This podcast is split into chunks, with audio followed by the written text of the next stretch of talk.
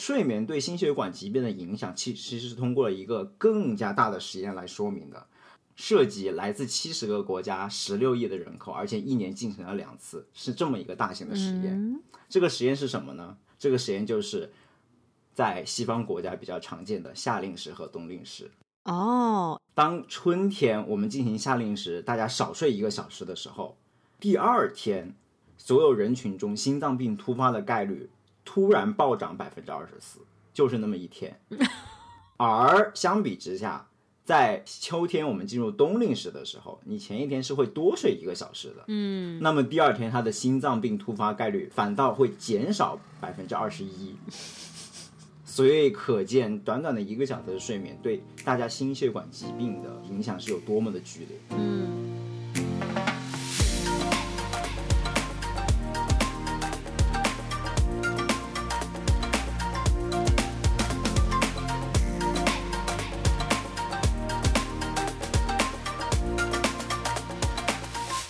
大家好，欢迎来到三言两语，我是主播 Harry。我是主播 Emma。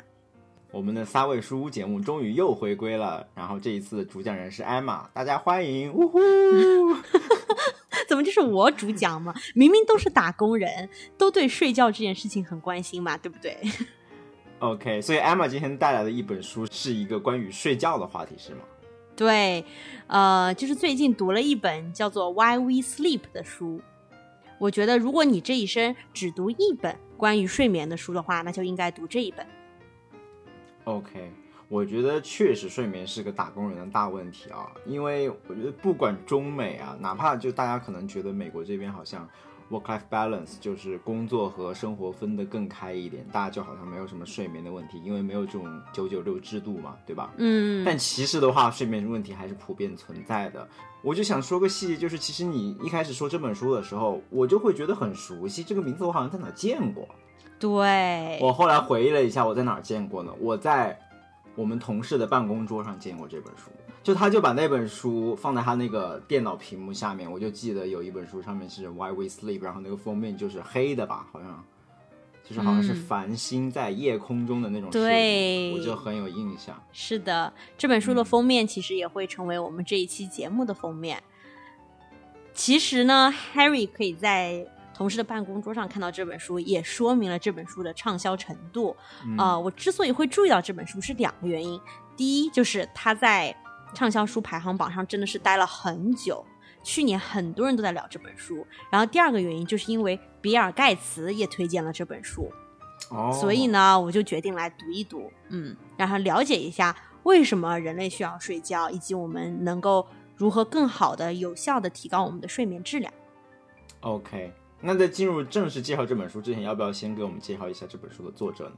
嗯，对的，这本书的作者呢叫做 Matthew Walker，他是一个教授，在加州大学伯克利分校教授神经科学和心理学。他自己就是专门专注于呃睡眠对于人体健康的研究的，而且他也是伯克利大学人类睡眠科学研究中心的主任，所以他来呃写这本书可以说是很有权威专业的背景的。嗯。那艾玛，我觉得你在畅销榜上关注到这本书的一个更深层次的理由，肯定是你对睡眠这件事本身的一个关注。嗯，那你是从什么时候开始觉得发现睡眠是一件非常重要的事情？你甚至需要通过读书来去对它有更深的了解和学习呢？嗯，这是一个特别好的问题，呃，也是一个很好的观察。确实，我会注意到这本书，就是说明本身我对睡眠还挺重视的。其实呢，我觉得我从小到大都是属于睡得还挺多的，而且也从来不会熬夜啊、什么刷夜啊这种，就是考试之前我都不会做这件事情，因为我就是真的很需要睡觉的一个人。但是我觉得越长大之后，我就越发现能够有一个非常好的睡眠质量是一件非常幸运的事情。因为我之前在读那个 Disney CEO 的自传，就是一生的旅程嘛，《Ride of a Lifetime》，他就讲到，他认为他自己最天赋异禀的地方，就是无论第二天有多么大的一件事情要发生，他前一天晚上都能睡得很好，他都能够睡得安稳，他不会就因为紧张而睡不着。哇，那这个真是太厉害了！我现在依然记得我高考前一夜是没怎么睡的。哎，真的，我跟你讲，我就觉得我高考之前，其实我也是睡着了，但是呢，就是嗯不是说睡得很踏实，就是你睡和深层睡眠还是有区别嘛，right？OK。那你呢？既然你会来跟我聊这个话题，那我相信你也是挺重视睡眠的一个人。你是从什么时候发现睡眠是一件很重要的事？我觉得在日常工作学习中，就是非常深切的能体会到睡眠好和睡眠不好的巨大差距，以至于我非常想了解睡眠的秘密，然后能让我睡个好觉。因为我发现，就是当我睡得不好的时候，整个第二天就全都是废掉的，然后自制力也 差，然后干事的效率也低，甚至就是容易就是 lost focus，就是容易就是注意力也非常的分散，甚至包括整个人都是一种处于非常躁动的状态，会要什么起起坐坐啊这样子，然后也没有办法长时间做一些很好的 deep work，啊，就是无法集中精力。对，是的。但是当我睡眠质量比较好的时候呢，那我第二天真的是效率非常的高，非常的 productive，嗯，可以从早到晚，甚至就是高效的工作十二个小时都是都是很好的，所以就让我能非常的有成成就感。所以我觉得睡眠呢，不仅仅是满足一个基本的生活需求，而且是能给我。生活和工作带来一个很高的效率，让我的幸福感就是从根本上有一个很大的提高。嗯，所以我非常注重睡眠这件事情。而且另外一个小细节能说明我注重睡眠的事情，就是我环顾了一下我家里四周，我发现我们家最贵的家具是我们家的床垫。是的，所以也说明我已经在用一些实际行动想提高自己的睡眠了，就起码在这个金钱投入上是这样的。对，但可能。会需要一些更多关于睡眠的理解，能帮我睡一个好觉，就不仅仅停留在周边物质条件上。嗯，那你就来对地方了。那接下来我们就来聊一聊，为什么睡眠对我们如此重要，以及我们如何可以更好的睡一个好觉吧。OK，那我们开始吧。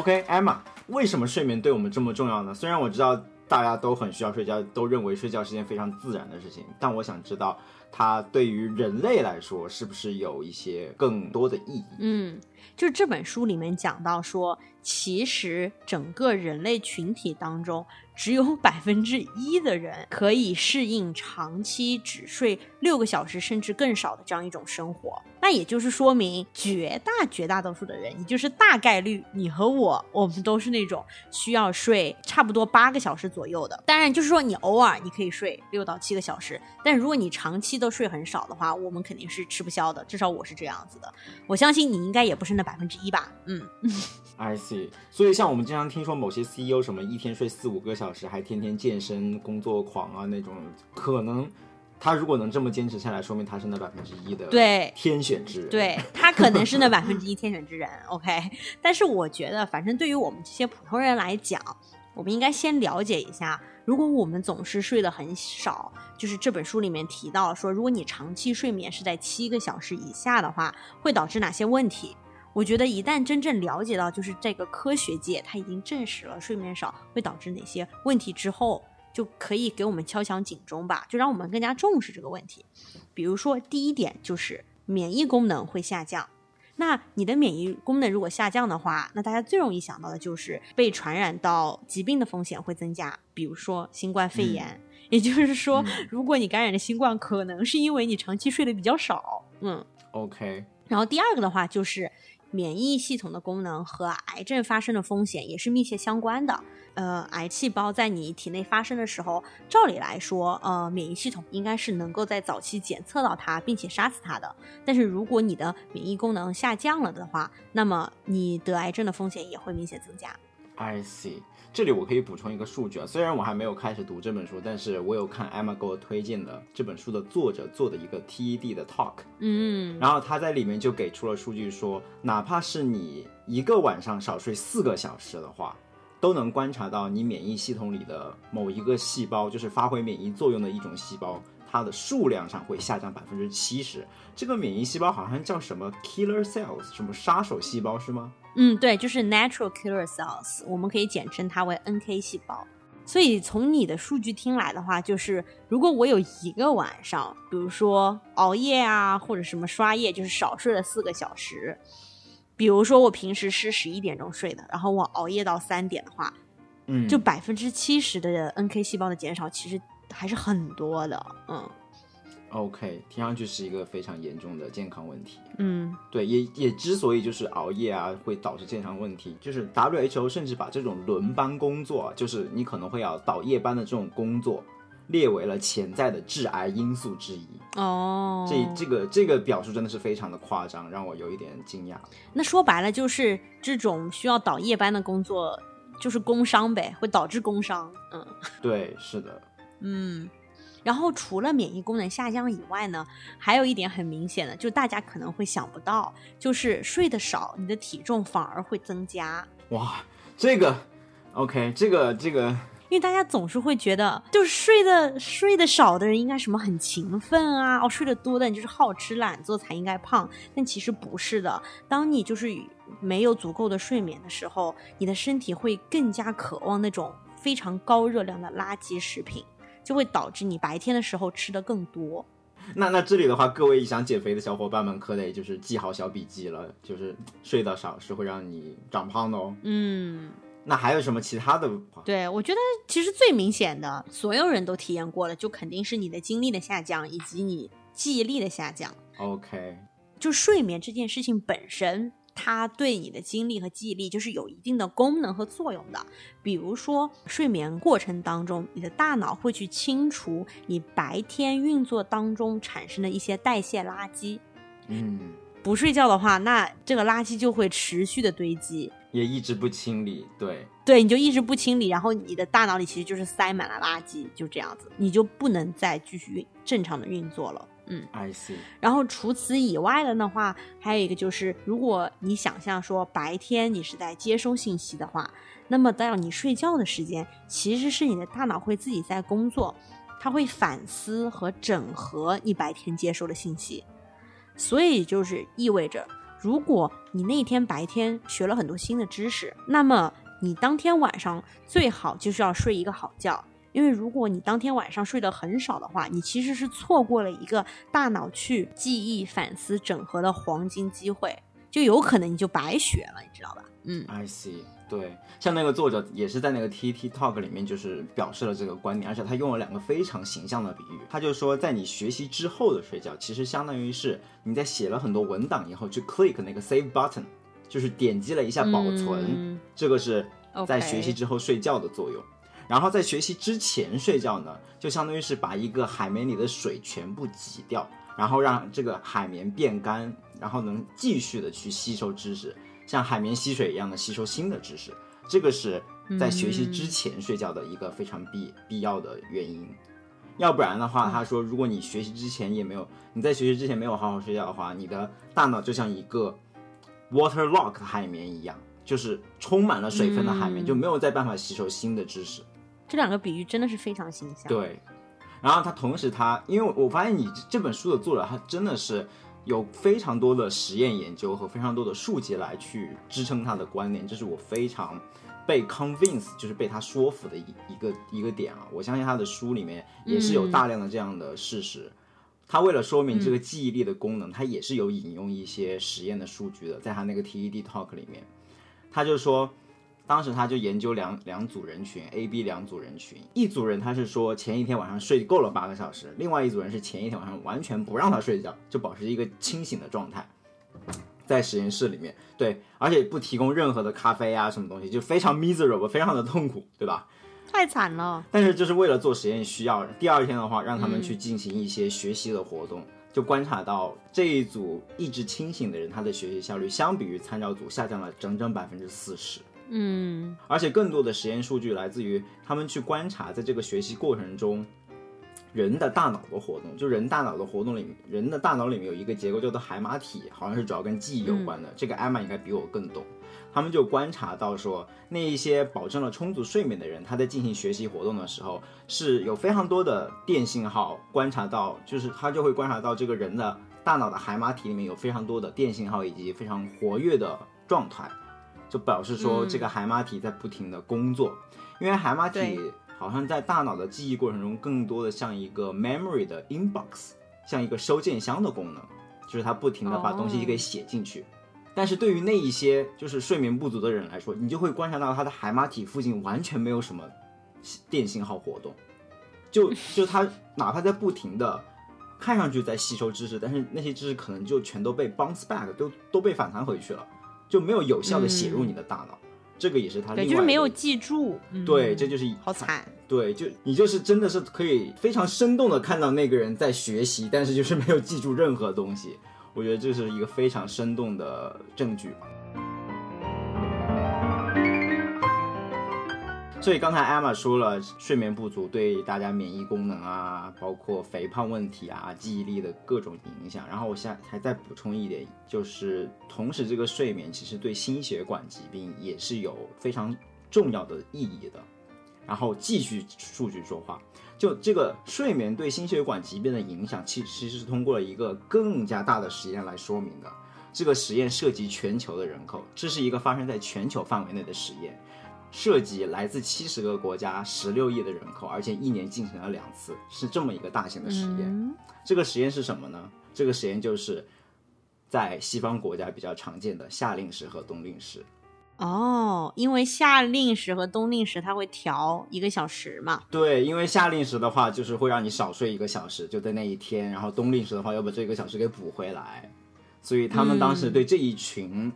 被夏令时和冬令时影响的人群也做了一个实验，就观察到说，当春天我们进行夏令时，大家少睡一个小时的时候，在这个少睡一个小时的第二天，所有人群中心脏病突发的概率突然暴涨百分之二十四，就是那么一天。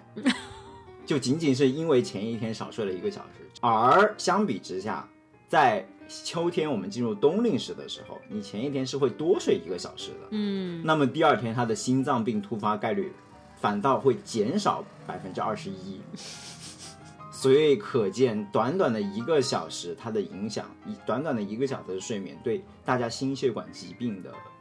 影响是有多么的剧烈。嗯，太有意思了，可见这是一个怎样的政策，就是影响着大家健康程度的政策，而且前后还差了百分之三。是是是，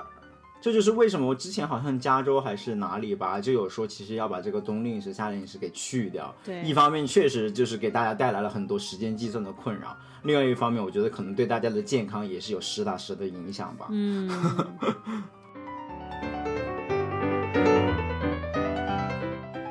那在聊了长期睡眠不足会导致的问题以后，我觉得我们也可以聊一聊如何判断你睡眠不足。因为这本书里面提到了，就是在你睡眠不足的情况下，其实你是蛮难判断自己的表现的。而而且我觉得睡眠不足也是一个非常因人而异的标准吧。对因为像你之前说的，有些人就是需要更少的睡眠，那可能一天睡四五个小时就充足了。对，所以我们有一个什么样就是可以自我判断睡眠不足的方法吗？嗯，书里面提到了有大概三个方法。第一个就是在你不设置闹钟的情况下，你能不能够按时的起床？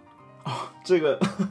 如果你会发现你会完全睡过头很久的话，那就说明你其实之前一直在剥夺你自己的睡眠。OK，我感觉这个是，我感觉这个是非常难，而且我我觉得完全不敢做这个实验，就来来验证我是不是睡眠不足啊，就哪一天把闹钟关了。因为我非常怕怕，就是哪天把闹钟关了，就第二天就可能睡到中午，然后把会议都错过了。但是我感觉是没有闹钟我是不行的。嗯，那我这点就是相反，我事实上每天大概就是在闹钟响之前的 maybe 十几分钟，我就会有点醒。哦，对我就是那种虽然我也不敢没有闹钟，但是就是首先我起的也不是说很早啊，因为我的闹钟可能也就是七点四十或者八点这样子的，也不是说那种六点钟的闹钟，那我也是自己是起不来的。但是就像七点四十八点左右的闹钟的话，我差不多就七点半什么的，我自己也是会醒的。嗯，然后这里面其实涉及到一个小的 tips，就是关于灯光的，我可以在后面聊到。嗯。嗯，好，OK，然后第二点呢，如何判断你的睡眠不足，就是在白天的时候，你是否会发现你经常读了一遍的东西，然后你感觉你好像什么都没有领会到，然后你就再去读它一遍。这个真的有时候不知道是睡眠不足还是就自己蠢呢。对 哎呀，精彩精彩！OK，那我们先跳过这个，我们来聊最后一点，就是指你能否在中午到来之前不靠咖啡因，已经就是完全醒过来啊。这个实验我也很难做，因为我真的就每天早上一杯咖啡啊！天哪，我觉得你，我觉得我已经可以判断你睡眠不足。OK，但是我觉得这个咖啡的问题也跟刚才闹钟一样，就是我不敢去把它给取消掉，来评判它的效果到底怎么样。所以我不知道我现在每天早上喝咖啡到底是因为习惯。还是说它真的就是对我保持一天的清醒程度是有好的影响的？Maybe，相比于闹钟的话，我觉得咖啡的话，这个实验我可能更容易做一些。就比如那天我不喝咖啡，看一下是不是能到中午之前都能 function optimally，就是都能都能正常工作。是的，说不定还能省不少钱。嗯啊，exactly，对，perfect。那刚才艾玛跟我们讲了睡眠为什么重要，用了充足的数据告诉我们睡眠缺失对我们身体有多大伤害，以及如何判断睡眠的不足。那么少废话，但我相信我们的听众最关心的问题还是说，我们可以采取一些什么样具体的措施来提高我们睡眠的效率，来提高我们睡眠的质量？嗯。是的，我同意。其实我打开这本书最关心的也就是我怎么可以做得更好嘛。那这本书里其实介绍了十二个睡眠法则，我们可以一一给大家道来。第一个的话就是你的睡眠一定要保证一定的规律，就是在时间上的一个规律。就比如说你一周七天，你每一天的起床和睡觉的时间要尽量的固定，尤其是周末不要赖床。因为身体到了周末，他自己并不知道到了周末，对吧？他肯定还是按照你周一到周五的这个睡眠规律来的。然后，如果你突然就开始赖床，然后比如说睡很晚，然后起得很晚的话，那你周一一定是起不来的。尤其是我相信绝大多数的听众也不是说多么热爱自己的工作，对吧？那你可能周一就更起不来了。嗯，其实关于睡规律睡眠这点。作者其实还同时帮我们扫除了一个关于睡眠债的一个误区。嗯，就大家可能会以为说睡觉会不会就像一个就像信用体系一样，我可能这段时间欠了一点睡眠，那我是不是可以之后一口气把它给补回来呢？其实这个睡眠债的概念对也不对。嗯嗯，它对是对在说，比如说我如果一周七天我都缺睡眠的话。就每天只睡三到四个小时的话，天哪，那肯定是不如我周末的时候多睡一会儿的。就是这种情况下，你在缺失睡眠的情况，你就不要想着我规律睡眠，然后每天就睡三四个小时，那我周末也保持睡三四个小时，这个是坚决不对的。嗯，在这种情况下，你周末就是哪怕能恢复，哪怕只是周末两天能恢复睡眠到充足的八个小时的话，也是对你的健康大有好处的。嗯，那这个睡眠债不对的地方就是说。你其实欠下来的睡眠债是不可能还回来的，哪怕说我周末睡个一整天、两整天，我是不可能完全抵消说我工作日的时候欠下睡眠所造成对健康的影响。嗯，这个也是有实验支撑的，就是说，虽然刚才说周末你你保证充足的睡眠比你全周都没有充足的睡眠要好，但是当你把这种方式与你全周都保持充足的睡眠相比的话，你会发现，那些每天保持八个小时睡眠的人，他的健康风险仅仅是那些只有周末才保持八个小时睡眠的人群的健康风险的一半儿。嗯，所以说最最理想的情况还是说，我们既要规律睡眠，也要保证充足的睡眠。对，就是一周七天都保住保持八个小时睡眠，这个是最好的生活方式。嗯。说白了就是说，如果你的周末全部用来睡觉，然后使得你一周总的睡眠时间等于那些每天睡八个小时的人，也达不到每天睡八个小时人的效果。对，就是睡觉这个规律性和这种一致性还是挺重要的。嗯，这就是为什么，就是我在看了他这个 T E Talk 以后，我就决定把我苹果手机的 睡眠的 schedule 从原来。只应用到工作日，星期一到星期五，就直接变成了应用到全天，星期一到星期日。嗯，因为我之前是说，OK，那我就是每天八个小时，十二点睡觉，八点起来，这种比较健康的规律，在工作日保证我有一个好的工作效率就行了。周末的话就爱干嘛干嘛，放肆点也行。嗯，但是当我知道睡眠要规律、要一致、要应用到每天要有一个同样的睡眠时间的时候，那我就。觉得我就默默的把那个睡眠的 schedule 拉长到 cover 一周的每一天。嗯。那么下面两点 tips 呢，都是关于起床的法则。嗯第一个就是，也就是我们十二个法则里面的第二条，是说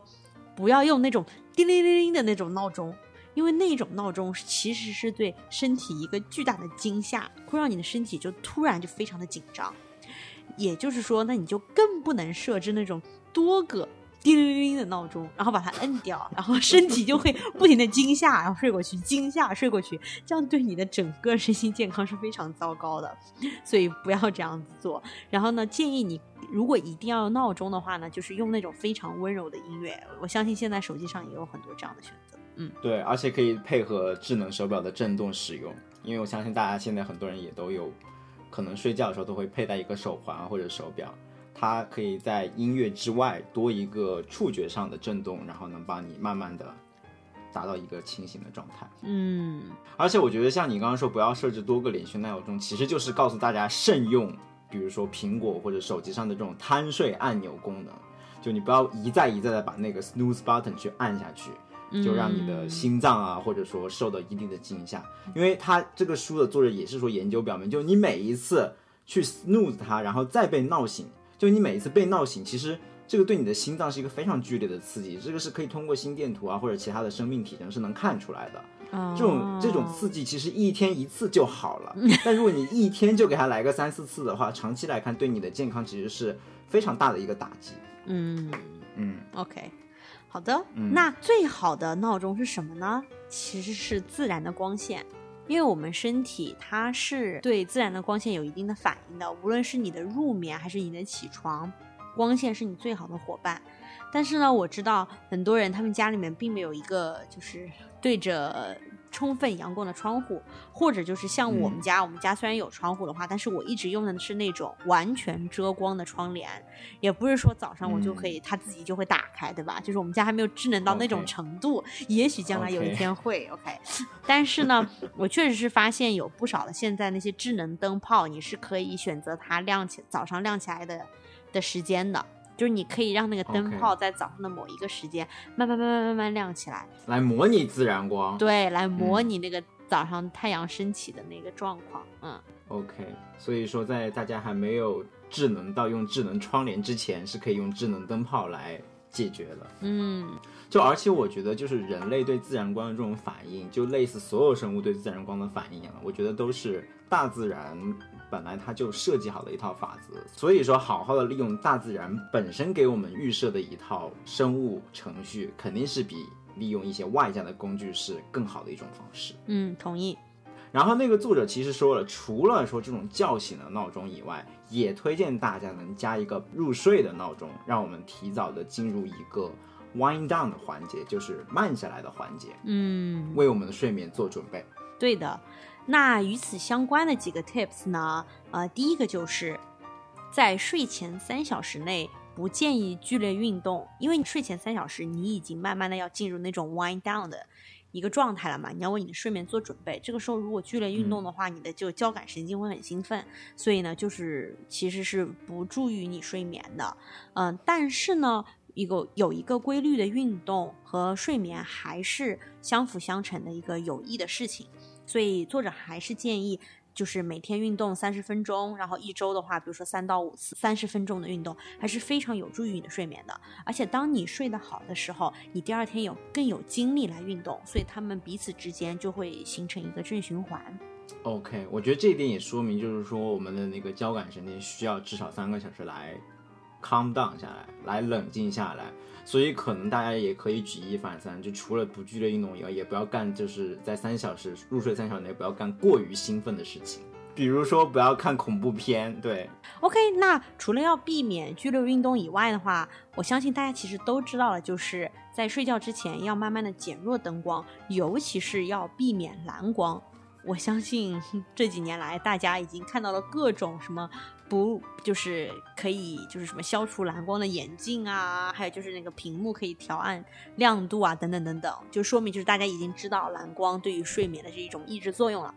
所以说呢，呃，大家可以做的几点就是：第一，避免在睡觉之前狂看手机，还把手机的亮度调到最大，对吧？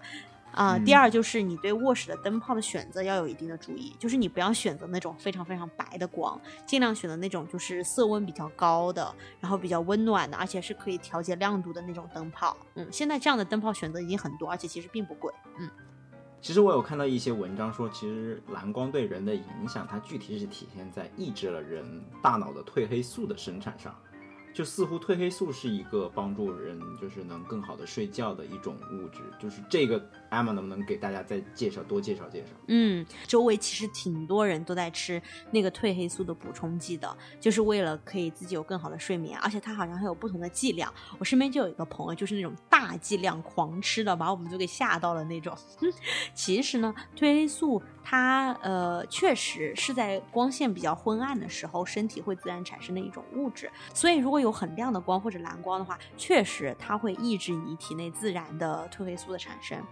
那么有一些就是特殊工作的人，比如说他经常要就是飞不同的半球啊，他要倒时差，然后或者是他在极昼地区旅游，比如说之前的 Harry 跑到阿拉斯加去，对吧？那一整天他都是白白的，哪里都是亮亮的。OK，还有那些平时是上夜班的人，他是白天需要睡觉的。那在这种情况下的话，就是他没有一个自然的非常暗的环境来帮助他的生物节律产生褪黑素。在这种情况下，比较推荐使用口服的褪黑素补充剂。但是呢，褪黑素自己本身并不能直接影响你的睡眠质量。也就是说，如果你没有什么问题入眠，只是你晚上睡得不是很实的话，那你吃褪黑素其实是没有什么用的。OK，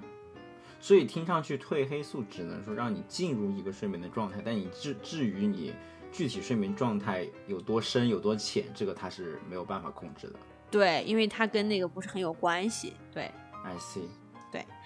然后呢，由于我们这一整期节目都是一场大型 pick，所以我决定把我本期的 pick 就放到这个地方。嗯因为我其实平时在我的电脑屏幕上，我会用一个软件叫做 Flux，它嗯其实就是可以设置你屏幕的这个色温，而且它是自动的，就是你可以提前设置好，比如说。起床呃以后就是，比如说早上九点到下午六点，然后它一直是非常白的、很亮的那种。然后从六点一直到比如说晚上九点，它就会越来越暗，越来越黄。你的屏幕就是自动的就会变成那种黄黄暗暗的那种状态，其实就是提醒你你该睡了，然后也会对你的眼睛就是减少一些压力。我不知道你是用的什么电脑，但是我在用的 MacBook，它本身就是有这个类似的功能。对对对可能不像你那样是一个阶梯性的调整，它就是一个 night shift 开关嘛。对对对对对可以对设定时间，在几点以后，它就是进入一个比较暖黄色的。对，就是手机有这个功能嘛。就 Apple 应该是所有这种大屏设备，它都是有这个功能的。就我设置的就是说，每天八点以后，它就开始开启那种低蓝光的模式，这让你看起来就比较暖暖的、黄黄的。，嗯，对，那这可以成为 Harry 的 pick，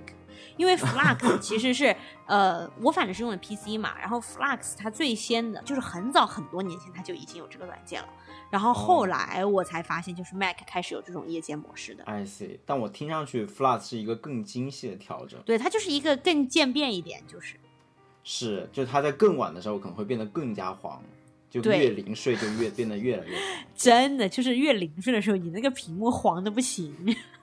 然后你就困的不行。临睡前你就不应该在电脑面前，对吧？嗯临睡前你就应该在手机面前，对不对？啊，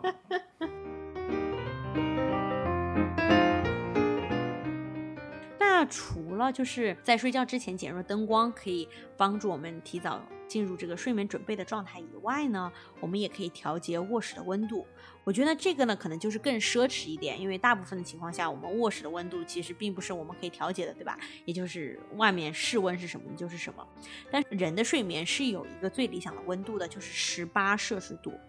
其实十八摄氏度，我觉得比我们大多数时候的室温要低一些。嗯，当然，就是取决于你现在人处在哪个地区，对吧？你如果属于寒带的话，那 totally different story。对，但至少我处的就是是大部分时候就是亚热带，呃，确实十八度的话是一个相对睡觉比较低的温度，尤其是卧室一般是一个比较温暖的地方。但偏偏的就是低温反而有助于我们睡眠，这个是我觉得一件很奇怪的事情，因为我一直以为就是说，哦，睡觉应该是一个啊很暖和的一个情况下，你就会睡得比较好。但事实上，最好就是外面要冷一点，然后你就睡在一个暖暖的被窝里，那样其实是最有助于你睡眠的。就如果外面就是很热，然后你就很容易出汗的话，那样子其实是非常抑制你的睡眠的。OK，这一点也可以通过作者说的另外一个现象说明啊，就哪怕是在一些极端的情况下，过冷的条件也是让人类是能更加容易入睡的，反倒是过热的条件，人类是很难入睡的。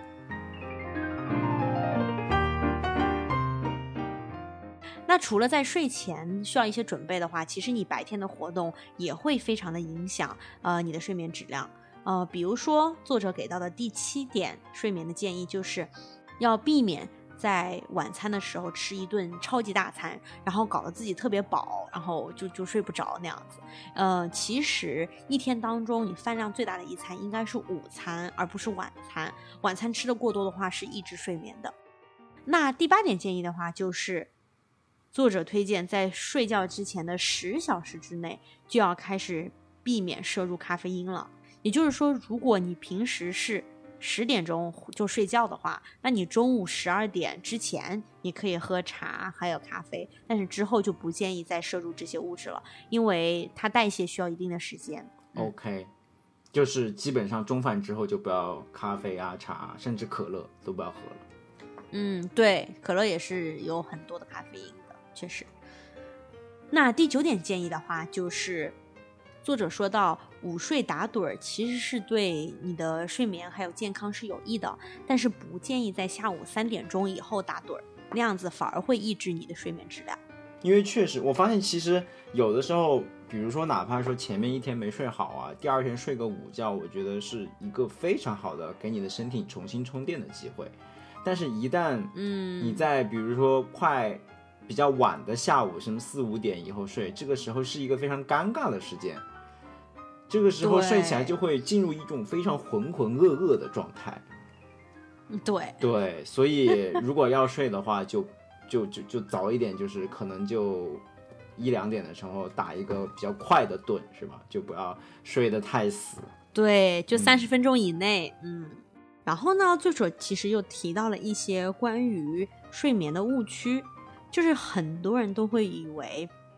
在睡前喝一点小酒或者晚上喝一点小酒可以有助于睡眠，但其实酒精是一种非常抑制睡眠的物质。哦，因为当你少量摄入酒精的时候，其实是有一种使人兴奋的作用。嗯，这种兴奋的话会抑制睡眠。我相信大家也会发现，其实你喝少的酒，你是并不会困的。你真正的困呢，是你当你喝就是过量的酒，然后这种过量的酒呢，其实是会让你整个人睡过去，但你第二天的精神会非常差，因为这种靠某一种物质，然后然后使你睡过去的睡眠状态，和你自然的睡眠状态是不一样的。它并不等同于你日常的睡眠，它也并不能呃完全完成你日常正常的睡眠可以完成的一些功能。OK，这里其实那个作者在他的 TED Talk 里面也有补充一些，他就是说关于这个喝酒能助眠的误区，其实是来源于大家对两个概念的混淆，就是嗯。喝酒其实是让你就是过量的酒精，它会把你的大脑给麻痹过去，达到一个镇静的状态，但是这种镇静的状态并不等于睡眠。嗯，反倒是喝酒的话，它会让你之后的睡眠会变被切成一段一段，而且你会在睡觉过程中有更多的 awake，就会睡了又醒，醒了又睡，会进入这样一种状态。其实是它其实是减减少了你的一种深度睡眠，总体来说是让你的睡眠质量急剧下降的。我觉得你刚才那个补充真的特别好，就是说，其实你喝酒以后，你那个睡过去的状态，并不是你的大脑在睡觉的期间可以做它就是睡觉时应该做的功能，反而就是让整个这个大脑的作用就完全 shut down 了，就完全关掉了这整个大脑系统。哦而让它不能进行正常的工作，反而的话是会呃影响你第二天的整个精神状态，因为有可能在睡觉期间，大脑要清除它的一些垃圾，然而由于整个垃圾场。清呃垃圾清理厂都没有在工作，所以你第二天的精神依然会非常差，因为你醒来的时候就是带着一个装满了垃圾的大脑。嗯，OK，就是你不是让大脑更好的去做睡眠这件事情，而是直接把整个大脑敲晕过去，让他干不了所有的事情。对，然后你就以为那也是睡觉，但其实不是。OK，其实类似的就是，也不建议大家使用安眠药，因为安眠药也是把你就是放入的一种睡眠状态，和你真正的睡眠也不是同一种，就是也是类似的一个道理。嗯，那最后我来抛给艾玛一个灵魂拷问，我相信也是大家都非常想问的一个问题，就是我如果实在这床上睡不着，怎么睡也睡不着，翻来覆去都睡不着的话，那我该怎么办呢？其实作者在这里呢就建议，如果你已经躺在床上二三十分钟了，都还没有进入睡觉的状态的话，那其实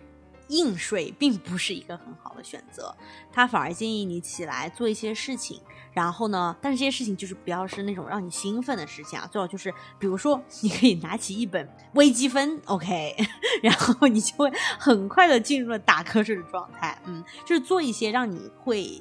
能够进入睡眠状态的事情呀。OK，这里还可以补充，就是除了说拿起一本书以外，作者还是说，如果你睡不着的话，其实你就不要硬睡。所谓不要硬睡，就是你可以甚至都不要躺在床上，就因为其实我们有的时候其实大脑是很笨的。就当你两件事情同时出现在一起重重新出现多了，它就会自然认为这两件事情是相关的事情，是要放在一起做的事情，会形成一种条件反射。就比如说，如果你本来卧室是一个睡觉的地方，但是你总是在床上难以睡着，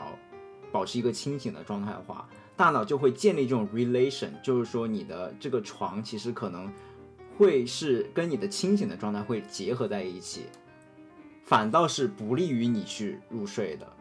如果说我能在每一次在一个非常困倦的状态，我才去睡觉，才去上床的话，这样大脑才会说，哦，你就是床和睡觉才是绑定在一起的。所以说，建作者就在这里建议说，如果你睡不着，你就不要去碰你的床。就如果你想刷手机，嗯你想看剧，请去客厅的沙发，不要待在床上。床就是用来睡觉的，你一定要告诉你的大脑，床就是用来睡觉的。只有在你真正要睡觉了，再躺到你的床上去，让大脑建立这样一种健康的条件反射，这就是嗯，达到最后的理想效果，就是你挨床就能睡着。非常有道理。那这就是我们今天介绍的这本书里面提到的帮助你睡眠的十二个法则。所以总结一下，缺少睡眠其实会给我们带来各种各样的健康问题。也就是说，睡眠呢，睡得好的话，是可以让我们的健康在各方面有一个大幅度的提升的。这也是为什么，就是最后作者在他 TED Talk TED Talk 结尾的时候，把睡眠比作是我们健康的一把瑞士军刀，它可以解决非常多、非常各种各样的健康问题。同时呢，他也说，这个睡眠，人类这个缺少睡眠的问题，其实在大自然来说，都甚至相当于是一个 bug 一样的存在。因为我们的 Mother Nature，我们的大自然其实是从来没有见过这种困难、这种挑战的。所有的生物 困了就会睡，只有人就不知道 for some reason 就就很奇怪，就是哪怕困了，困了就开始刷抖音，对，就这个是大自然没有见过的事情，所以说大自然它暂时还没有解决我们生物睡眠不足的这个问题，所以要解决这个问题，目前只能靠我们自己用好睡眠这把瑞士军刀。这个总结真的是太棒了。那我们今天的节目就到这里。本期是没有 pick 的，因为我相信这个十二个睡眠法则已经是对大家非常有帮助的了。对，今天这期节目就是一个关于如何睡个好觉的大型 pick 现场。嗯，对的。无暇与君一席，有缘三言两语。想听到更多关于美国职场的正经闲聊，欢迎订阅我们的节目。如果喜欢我们的节目，也欢迎分享给你身边的朋友。咱们下期节目再见，再见，拜拜。拜拜！祝大家睡个好觉。